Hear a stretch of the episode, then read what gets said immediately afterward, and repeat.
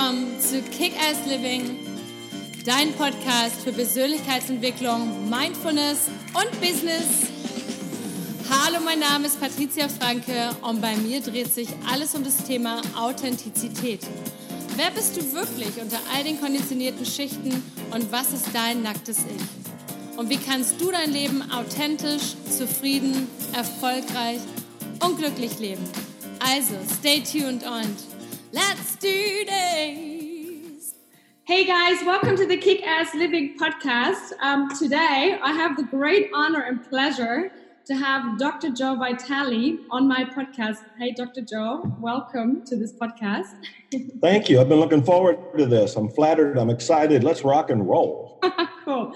Um, well, guys, you probably know him already. He's the master of the law of attraction, um, and many of you know him already from the movie The Secret, where he had a major appearance as one of the main teachers. He's also the author of over 70 books, and some of the best selling books, such as The Attractor Factor, Anything is Possible, At Zero, The Quest for Miracles, um, through Pono, and many more.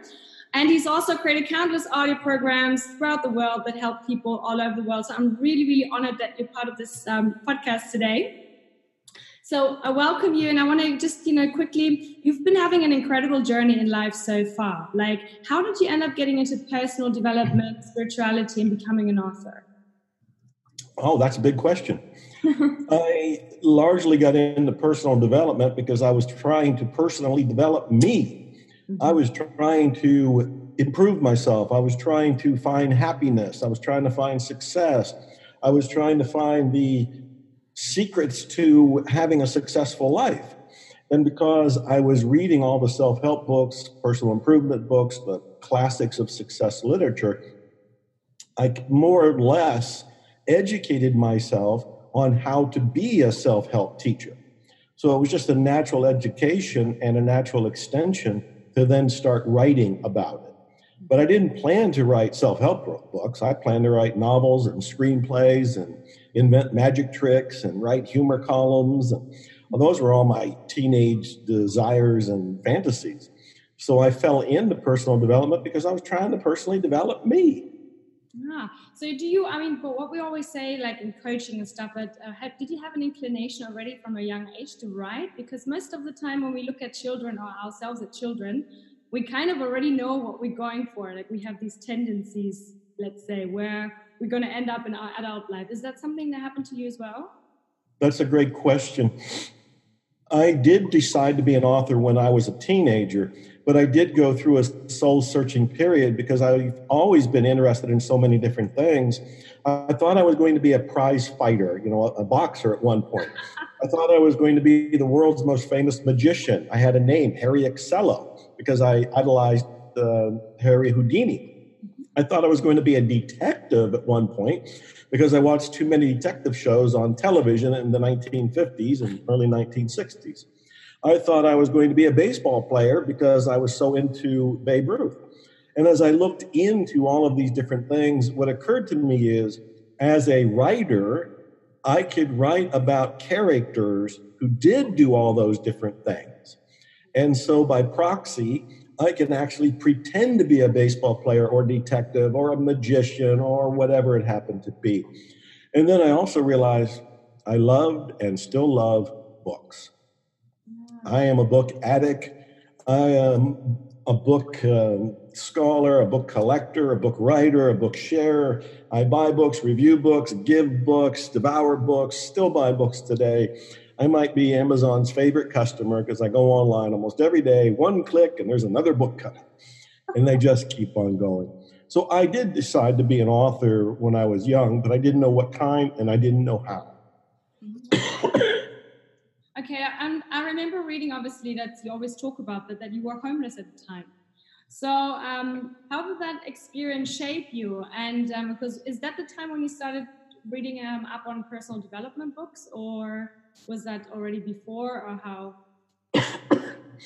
I was reading about personal development books even before that, okay. but when I decided to be an author,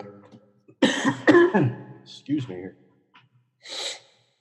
when I decided to be an author, I moved from Ohio to Texas to pursue my dream. And when I got to Texas, I thought that there would be gold on the streets. Which was because Dallas, Texas was heavily promoted. Okay. In the 1970s. But there wasn't gold and there weren't jobs. And I was quickly unemployed, I was quickly desperate, and I was quickly on the streets. People would say,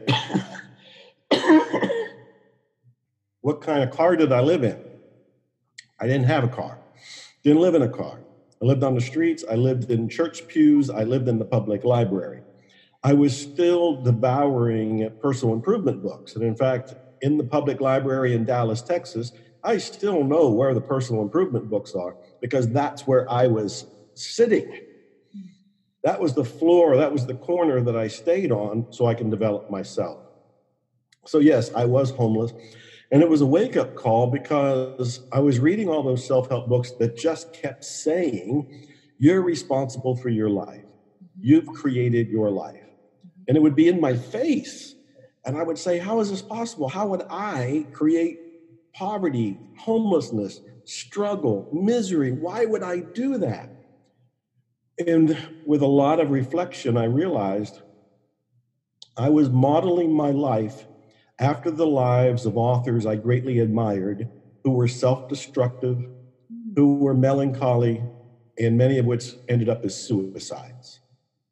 When I realized I was unconsciously wanting to be like Jack London, who died at the age of 40 as a suicide, or as Ernest Hemingway, who's considered one of the greatest American writers of all time, but shot himself to kill himself at the end a part of me thought I need to have a dramatic life like them in order to be successful like them.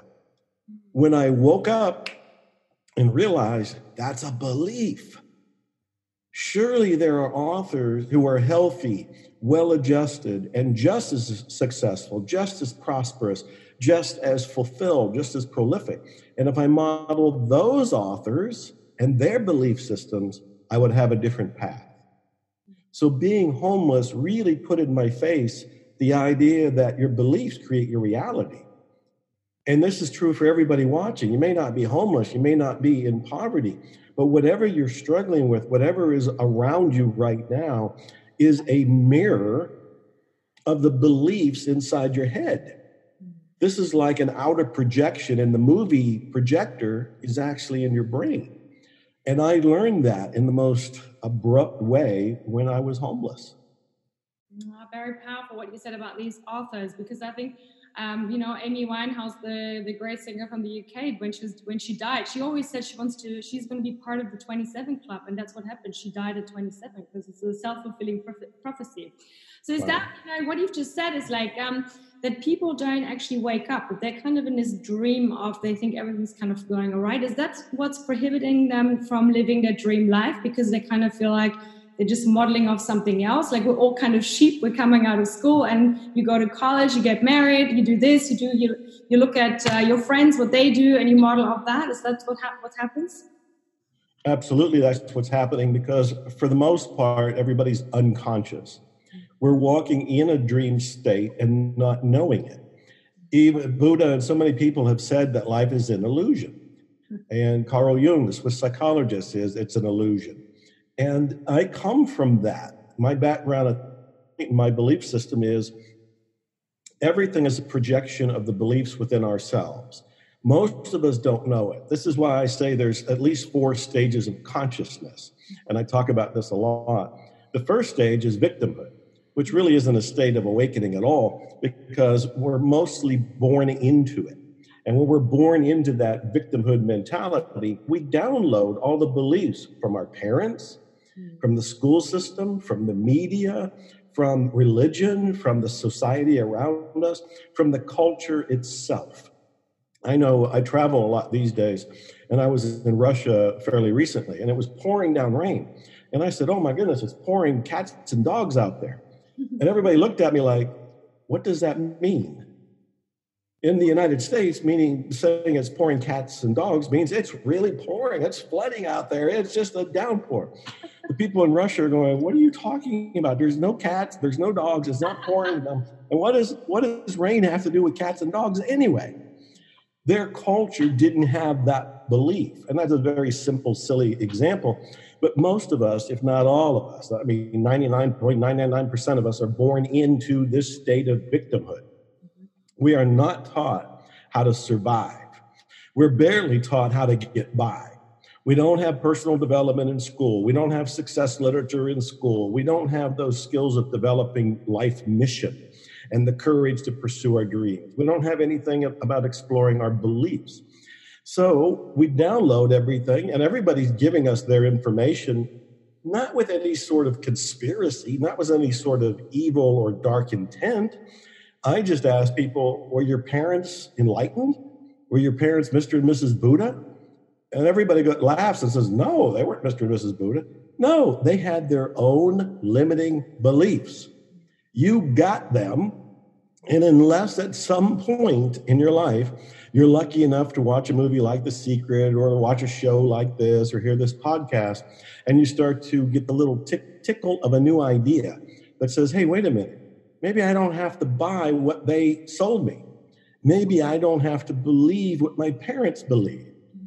My father, who just a few months ago passed away, when I was growing up, he said, the best way to double your money is to fold your money over and put it back in your pocket.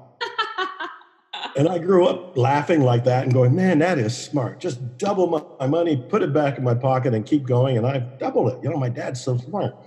And then at some point I started to go, is that true? No, it's a, it's a statement of scarcity. It is a statement of scarcity. I wrote a book called Attract Money Now, which I give away. I'll give it to all of your listeners and later. We'll talk about this. And in it, I talk about one of the best ways to attract money is to give it away, not fold it over and put it in your pocket. My father was born in 1925. In 1929, there was the Great Depression in America. He's five years old when this happens. He learns at an early age there is not enough to go around. There is always shortage. You will always be hungry. Money will always be scarce. And because that was such an intense branding on his brain, he lived to be 93 years old and still wanted to double his money by folding it over and putting it in his pocket. Wow. I, on the other hand, had read enough self help books to go, wait a minute, maybe I should question that. And that's where we all need to be because otherwise, as you point out, we are, we're kind of the walking dead. Yeah. Henry David Thoreau said, the mass of men lead lives of quiet desperation. Well, that was in the 1800s. He would say the same about men and women. We are quietly desperate as we walk as zombies through our day, not pursuing our lives or going after the greatest that we could because we don't even know how. We don't know that it's possible. We don't think it's possible for us personally, and yet it is. So we have to leave victimhood and go into that second stage of awakening that I call empowerment. There's a lot of great things you've already said. I'm going to question you about the stage two in a minute. But what you've just said is that, um, you know, The Walking Dead, obviously, then, uh, you know, chuck in the social media at the moment, right? People are constantly, I mean, everywhere you go, everyone's glued to their phone. What do you do instead of thinking for yourself or feeling into your intuition, anything? people are you know glued to their phones um do you but still do you feel that because now that there's so much information out there as well do you feel that there's a shift happening in the world at the moment that people are actually waking in you know they're waking up more and they're feeling more the need to look at these things or do you feel it's declining i do believe people are waking up more but we're in this crucial point here where we have to make a decision because there are so many distractions you mentioned uh, the social media. I'm 65 years old. I don't even understand all the social media. I'm doing Twitter and Facebook, but I have a friend who has a 13 year old daughter, and they're talking about all these different things. I have no clue what they're talking about, let alone try to keep up with it. The big thing I noticed, though, is if any of us try to keep up with that or get too absorbed with that, we are disconnected. We end up disconnected from what I call the divine. Mm-hmm. Some people will call it God. Some people will call it the universe. Some, sometimes I just call it the great something. It's a great mystery that we're part of. But I believe the great something is listening to us when we make requests and trying to speak to us through intuition, through feelings, through inspirations. But if we're distracted, we don't get that message out and we don't get a message in. And that's what clips us from evolving and awakening to the next level. It is so easy because you get that, you know, that brain rush that goes on when you look at your, you know, you pick up a phone or you check your email and somebody liked the, the one post you put up. And it's somebody you never even heard of, somebody you don't really even know, but it just feels like, oh, somebody liked it, which means somebody liked me. Well, it's real easy for the ego to get sucked into that. And that's the danger. I don't think there's any problem with toying with it if you can be detached from it and probably use it in some way to advance your message and maybe your mission. But for those who wake up and start looking at their email, start looking at their social media, I think we're disconnected at that point. I've advised people that when you wake up in the morning and you open your eyes, do not reach for the phone, do not reach for the computer, do not reach for any electronics. And in fact, leave your eyes closed for a moment and state your intentions for the day. What would you like to have, do, or be? And align your body and mind with this goal for the day. And visualize how you would like that to flow and really get into what I call feel it real. That feeling it real experience while you're still in bed with your eyes closed. And even while you're still there, go into the gratitude. Oh, I'm alive. I'm breathing air. I had a great night's sleep, or whatever it was. I had wonderful dreams, or whatever it was. And then get up, do your stretches and your coffee and whatever else you have to do, but way before you ever hit social media. Again, I think the social media is a wonderful, entertaining, sometimes educational, probably useful tool, but we don't want it to take over us. Yeah, I think it's very, very powerful because I, I, mean, I, I experience it a lot as soon as I spend too much time on the on the internet or even you know on the computer, especially now in this job that I do, I feel drained. I feel like I need to go out into nature and really like yes. And have it back because you know you obviously you're the master of the law of attraction. You've mentioned a lot of bits already. Um, I'm gonna just squeeze in squeeze a little bit more. Um, so you've said um, that we attract everything in our lives, right? So what you've also said with the homelessness, you attracted that because you modeled off those authors that you really like. So can I literally attract everything into my life, like like apart from I don't know wealth, um, the dream partner, whatever, also disease and death. That's what a can I attract everything? Yes, you can attract everything, and we do attract everything.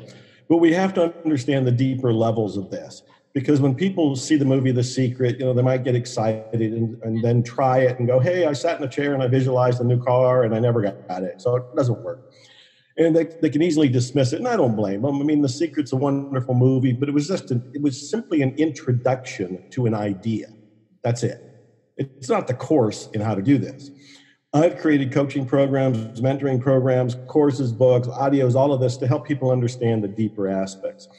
But for you patricia and your audiences i want to make sure everybody gets what i'm talking about.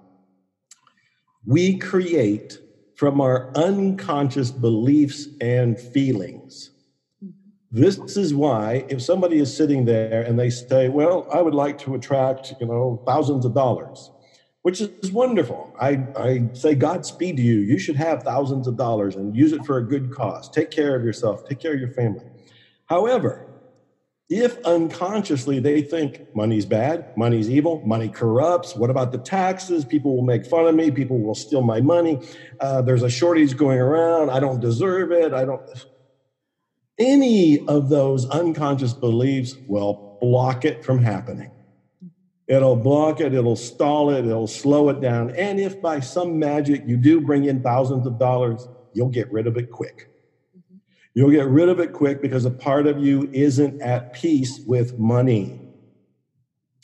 So, this is the deeper aspect of the law of attraction. It is not just what you think, it is what you are unconsciously believing with feeling.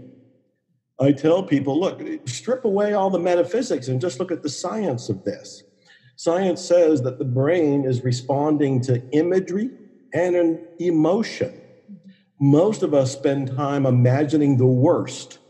We imagine what we fear, we imagine what we hate, and then we wonder why do we get more of that? Why are we still feeling these fears? Why are we still feeling these hates? It's because that's what our focus is on.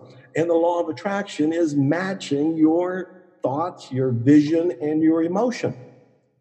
So we want to wake up. Know, the victims don't know this at all. The empowered people know this. We want to wake up and go, what do I want that I will celebrate in my life? What do I want that's joyous? What do I want that is happy? What do I want that is positive? What do I want that's healthy? What do I want that makes a difference in my life and my family and maybe the entire world? Focus on what you love. That's the key because love is a powerful emotion, just like hate and fear. It's just in a different direction. So that's the first thing is focus on what do you want that you will love to have. And the second part of that is what does it look like? Find a way to visualize it. This is why people put vision boards up. I have a giant vision board right over here over the whole wall. And we cut out things, what we'd like to have, do, or be, and paste it on that wall. Partly because we're telling our brain, are telling our brain, which is paying attention to emotion and with images, here's what I want, brain. And then we keep doing it, which is repetition. And the more we do it, the more it hardwires the new request into our brain. So the short answer is yes, we, we attract it all. And we attract it for unknown reasons until we explore them. They're not locked away reasons. They're just reasons that are tucked under the covers a little bit. And often you go to counseling or often you get a coach, somebody get there's a mentor to you. You can do it on your own. You can do it with the right books or the right journaling is often very good to do it. There are ways to do it that way, but you have to do it to find out what's your wiring, what's your software of the mind that is bringing your reality. Because I have found you change your beliefs, you get a different reality.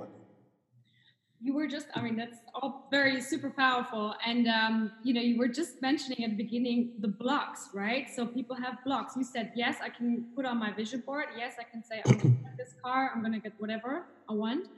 But what if, how do I change those blocks, right, inside of me that, you know, that kind of prevent me from, from, from attracting what I really, you know, want in my life? So how, just by saying that, um, you know, I'm changing my beliefs, how do I change my beliefs?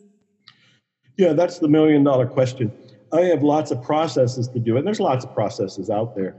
But let me just kind of collapse time for everybody and give you a couple thoughts because there is truth in just realizing awareness alone will melt blocks. Awareness alone. So I want to make you aware of what could be a block, and not for you particularly, Patricia, but you know the people listening or watching. One of the big ones is I don't deserve it. That's one of the big ones. That's in almost everybody because they grew up almost without exception in a family that didn't 100% support them, 100% encourage them, 100% believe in them, or 100% say, you know, you can have, do, or be whatever you want. We didn't have that growing up. I know I didn't have that growing up. I didn't have anything close to that growing up. So the very first thing we have to do is look in the mirror and love ourselves. And when I say love ourselves, I don't mean an ego love, I mean a self approval, a self appreciation. We look in the mirror and go, you know what? You're good just the way you are. You are perfect just the way you are. Yes, you're growing, you're changing, you're morphing, but you are worth it all just the way you are. You deserve whatever it is that you want. Patricia, that's one of the biggest ones right there. Just realizing you deserve it. When I was in after homeless poverty for a long time, and I would look in the mirror and I didn't like what I saw. I wasn't proud of me. And I had to look in the mirror and go, okay, what are the good features or what have I heard good about myself? You know, at that point, I'm unknown, broke, alone, no track record of success, no car, no money, no nothing. But I got a vision. You know, I do want to go somewhere. And I have to look in the mirror and go, you know, you got great eyes. You have a great smile. You have a great vision. Trying to talk to myself to rebuild my own sense of appreciation. That's one of the first things is to realize you are worth it just the way you are. You deserve whatever it is that you're putting on that wall, whatever it is that you say you would like to have, or be.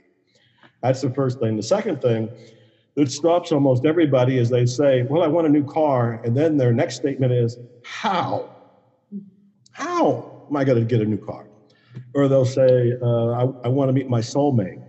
but they'll mumble something to the effect, all the good ones are taken. You know, how am I going to find my soulmate here in wherever I'm village I'm living in?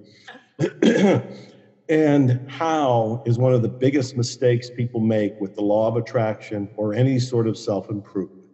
Because the reality is, you don't know how. Nobody knows how. Mm-hmm. Nobody knows how when you set the goal. When, you, when you're sitting here and you'd say, I like to be over there, you don't know how to get there. Nobody does. It was Steve Jobs who said, You could connect the dots after you get there. You can turn around and look back and go, Oh, that led to this, and this led to that, and that led to that. But when you're standing starting out, you can't connect the dots because you don't know where those dots are. So I tell people, you've got to let go of the how. And then, of course, they say, Well, what do I do? You hold your vision, you meditate with feeling on it every day, and you look where you're sitting and you take the very first baby step in front of you, whatever that is. Whatever the baby step that is moving in the direction of your dream. And it could be go buy a book, go attend a seminar, make a phone call, go get coffee someplace, go watch a movie. I don't know. It'll be different to each person. But when you make that baby step, guess what? The next baby step will show up and then you make take that one. The next step will show up. And before you know it down the road you'll be standing there with the completion of the goal the soulmate the car whatever it was and you'll be able to tell the story of how you got there. And some of it'll be believable. You'll go i can't believe i turned the corner and then i met susie and i hadn't seen her in five years and susie knows so and so you know there'll be some sort of magical thrilling exciting story. But you can't make that happen but you do have to participate. And you participate by doing whatever the next step is for you. Those are a couple of things people can do right now.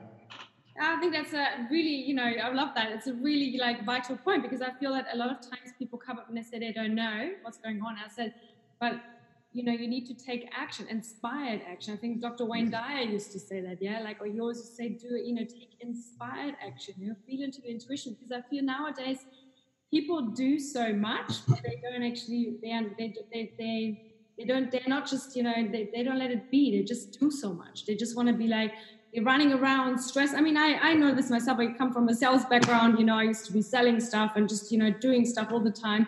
But then you're exhausted and you're not actually inspired and you're not taking inspired action. So do you feel that um, it's also important to take these breaks that they're actually even almost more important than doing the stuff, but really like listening and feeling into it? That, that's a wonderful distinction because it's very is easy to stay busy but not productive. Mm-hmm. and what I mean by it, it's real easy for people. I got to run this errand. I got to go put gas in the car. I got to go call what, what's his name. I got to go get diapers. I got to go get dog food. I got to go whatever. And you can stay busy all day long, and at the end of the day, go, "Wow, I did 30 things." Well, some of those things I understand for your survival, you or somebody has to go get the dog food and the diapers and all of that. However, your dream is waiting for you, and your dream gets co created in part by you. The universe will do its part if you do your part. You do have to take what I call also inspired action. And that's where I say part of that morning routine, and partly even at night before you go to bed, you ask yourself, what are five things that I feel I need to do tomorrow? When I say I feel I need to do, I'm asking you to check with your intuition, your inspiration, your gut feeling, your inner knowing, the part of you that says you got to do this, even when your brain goes, why? You know, your brain's got a question there, your brain's got to say, is that really necessary? Well, there's a part of you that is being nudged to go in a particular direction. You have to trust that and take what we call inspired action, not even knowing how is that going to work out? We don't really know. I remember one time I was working for a big oil company, and this is you know back in the 1980s, and I was trying to be a writer but working by day at an oil company. And every day at lunch, we all went to the mall, which is a big shopping center, and that's where we all ate. But one day I got up and something in me said, Don't go there. Turn left at the light. Don't go right. Turn left. I had never turned left. Nobody ever turned left. but that day I said, Okay, I'll go left. I turned left, and two blocks away was a little Italian deli. Now, I was born and raised on Italian food up in Ohio. Uh, here I am in Texas. There's no Italian food, no real Italians that I know. And a little Italian deli is there with a little Italian man. And I felt like I found my home.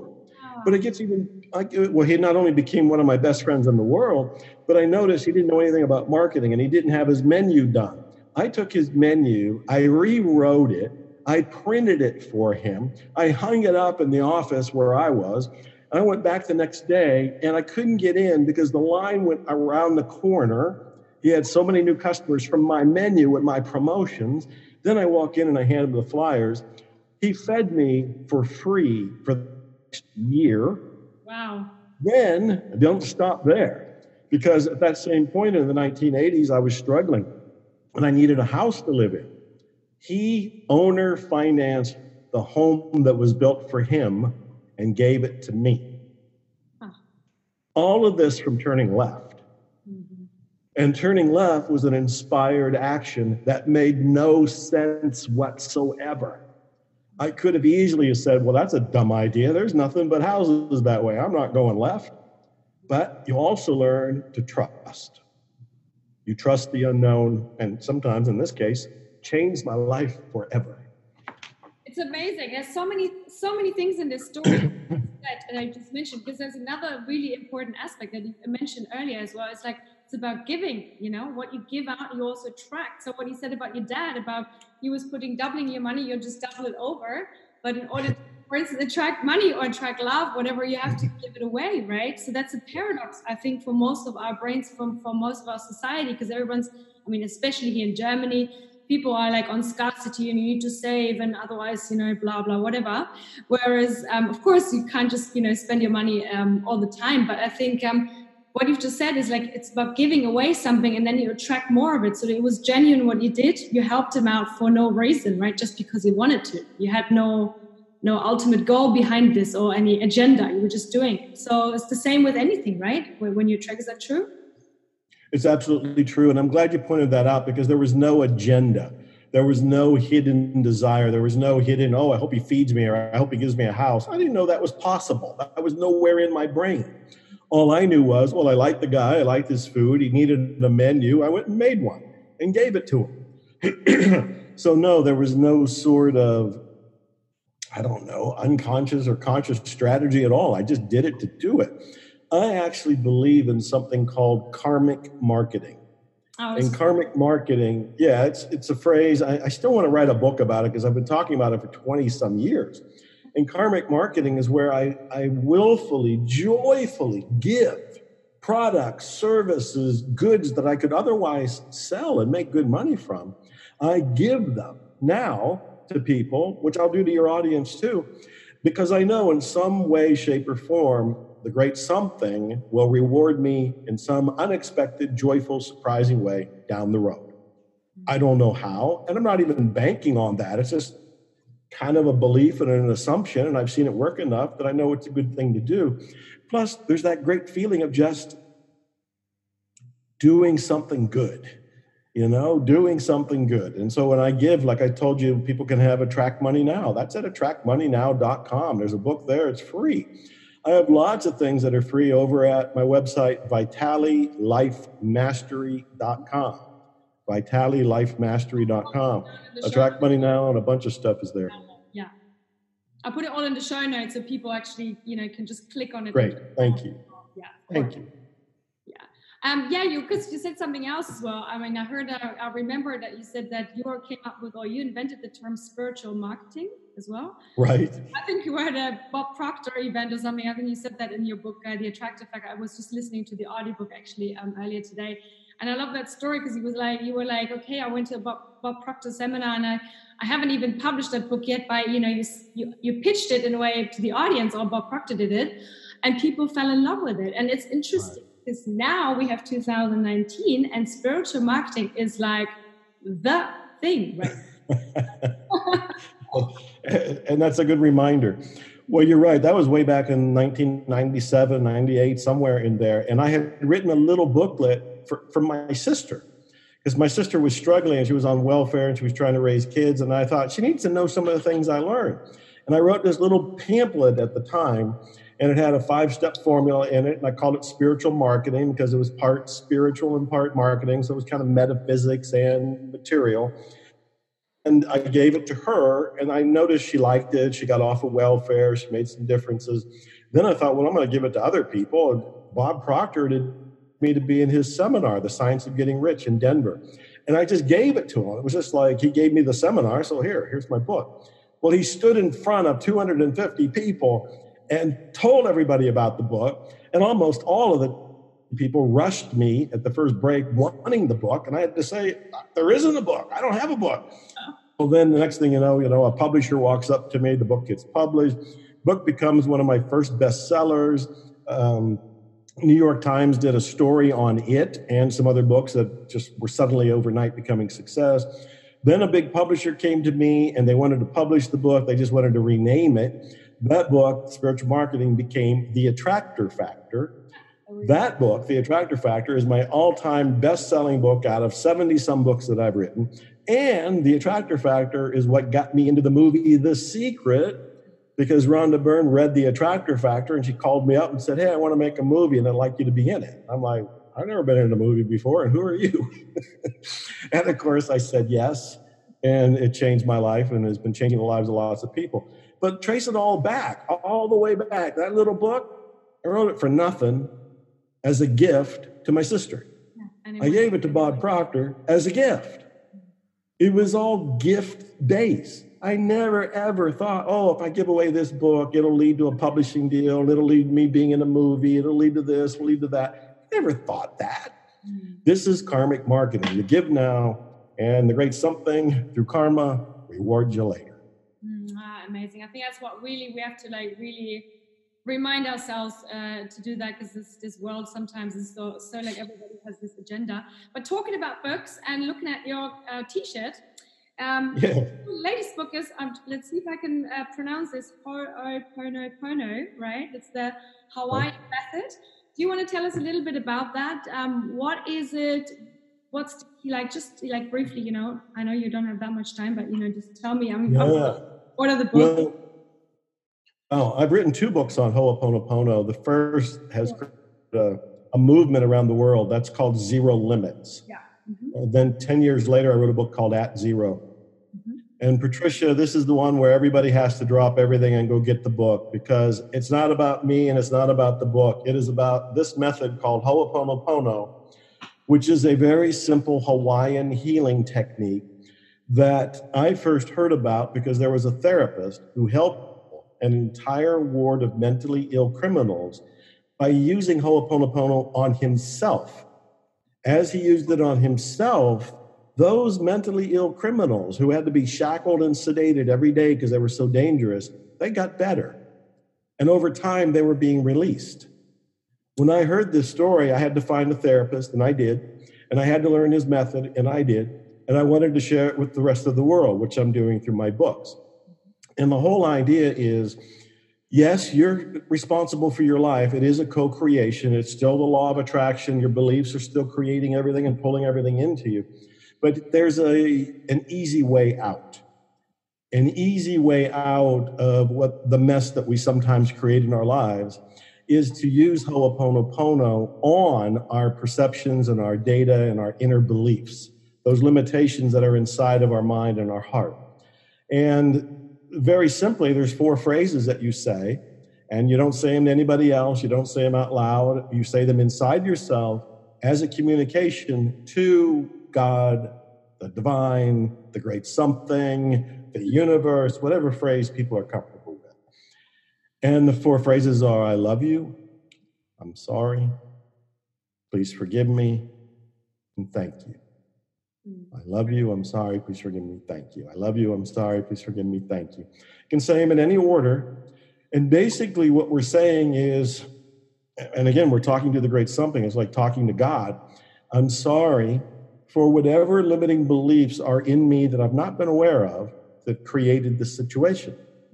Please forgive me for being unconscious to the programming that has been here. There's no judgment here. There's no punishment here. It's not right or wrong. We're just admitting that we weren't aware. Thank you for healing the situation, um, cleaning it up, clearing it, removing it, deleting it. And I love you for my life. I love you for this clarity. I love you for this healing. I love you. And that's it in a nutshell. Of course, I've written two books about it, so there are depths to it. But in essence, it's a way of cleaning and clearing your limiting beliefs within yourself by saying four phrases to your connection to divinity. And the phrases are I love you, I'm sorry, please forgive me, thank you. And that's again the self love and the gratitude aspect really, yes. I love that. I'm um, obviously I'm going to put that down. I've seen you a lot with the whole Ho'oponopono and didn't know what it was, but definitely, you know, going to get the book and also put it down for all my um, listeners. Let me see if I have anything else. I think um, I have pretty much everything covered. I just there's another final round of questions that I always ask um, everyone that is on the on the Kick Ass Living podcast. All right. Is there somebody or that has inspired you the most? I'm sure there's heaps, and I've had somebody else on the podcast who said to me, "My God, I've read I've read over 500 books. Please don't ask me what my favorite book is." But yeah, these are tough questions, and but I love the questions because they really make me think. I have been inspired by lots of people ever since I was a little kid because I would read books and be inspired by different people. And fortunately, at this point, I've met a lot of them as well. You know, I'm going to say P.T. Barnum P.T. Barnum, the great showman, the circus magnate, I wrote a book on him called There's a Customer Born Every Minute. And because I did so much work and research, I really got to know him. And he was a genius, he was charming, he was clever, he was a marketer, an entrepreneur, a politician, a, uh, an author, a speaker, negotiator. He was very spiritual as well. Most people don't know that. He did have outrageous thoughts about marketing and I've I've learned a lot and I've been inspired by him. I wish I could have known him or sat down and interviewed him at some point. Okay, cool. You were just talking. I've just got one more about the marketing. So, um, how, do you have a tip for like new authors how to market the books? Wow, how to market their books? You know, that's a, a never-ending process. Writing the book, no matter how hard that was, was the easy part. Mm-hmm. Because now that the book is done, you got to tell the world. And there's thousands of books published every single week so you have to make yours stand out from the crowd. I will tell you one of the most underused marketing tools is publicity. And I learned that from P.T. Barnum. On his deathbed, five days before he died, he said he owed the wealth of his success to the newspapers of the world. Now, of course, today we have a lot of different ways to get the stories out there. But the short answer is the media, and however you define media, newspapers, radio, social media, blah, blah, blah, they're starving for stories. Feed them stories about you and your book. And don't just say, hey, new book out. That's not interesting. But tell us the story about you, the story behind the book, how the book influences people, or somebody that's read the book, or an unusual customer that or reader. But use publicity. It's free, and the media is starving for good stories. So give them good stories. Awesome. Um, one last one is, uh, oh no, I've got three more. Is what does authenticity mean to you? well, authenticity is an inside job. It's me being true to myself. The rest of the world may, may or may not know if I'm authentic or not because they don't know what's going on in me. I have to be congruent with my heart, my values, my mind, and what I'm doing. So, authenticity is me being 100% congruent with my own values. Mm-hmm. Okay, and if you can sum up your life in an elevator pitch in six words, what would it be like?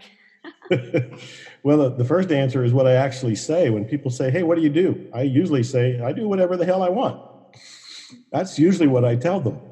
But if a push comes to shove, I say, I am an author of books that I hope inspire people to have the lives of their dreams. That's really cool.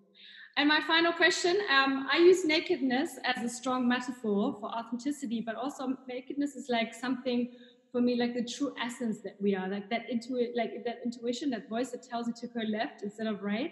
Yeah. But the thing is that a lot of times you know um, when we feel naked means we feel we, we feel vulnerable or sometimes even embarrassed. And i feel the more we share this and we more listen to stories about other people sharing their naked moments the less power it has over us. So do you want to do you have one naked moment that you can share with our audience well, I already talked about being homeless, which I never used to talk about, so that's very negative.